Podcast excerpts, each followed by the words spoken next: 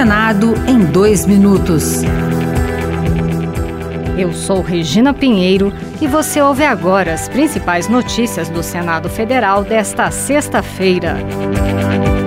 Presidente do Senado, Rodrigo Pacheco, afirmou que poderá ser votada na próxima semana a proposta que impede decisões monocráticas, ou seja, de um único ministro do Supremo Tribunal Federal que suspenda a vigência de leis ou atos dos presidentes da República, do Senado e da Câmara dos Deputados. A PEC 8, é, a quinta sessão de discussão é no dia 21 e nessa quinta sessão de discussão ela já está apta para votar. Então eu vou fazer uma consulta aos líderes querem votar já na terça-feira, porque ela tem condições regimentais de ser votada. O presidente Lula sancionou na última terça-feira a lei que vai reduzir a espera para atendimento na Previdência Social.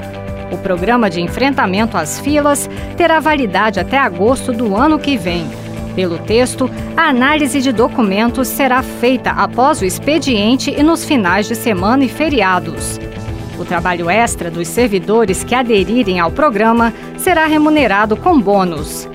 Durante a votação no Senado, o relator Everton, do PDT maranhense, ressaltou a relevância do programa. Centenas de milhares de pessoas que estão dependendo desses mutirões para que se possam de verdade ter esse acesso ao exame do perito médico, para que eles possam ter acesso a esse benefício.